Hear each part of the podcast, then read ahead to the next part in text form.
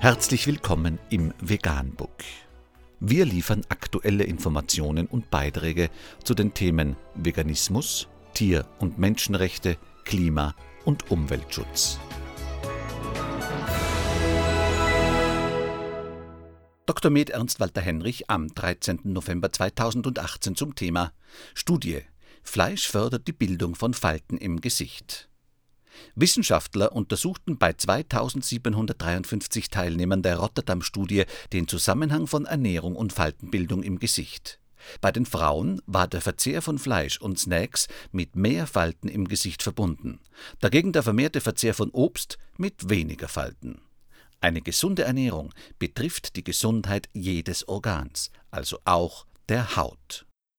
Vegan, die gesündeste Ernährung und ihre Auswirkungen auf Klima und Umwelt, Tier- und Menschenrechte. Mehr unter www.provegan.info.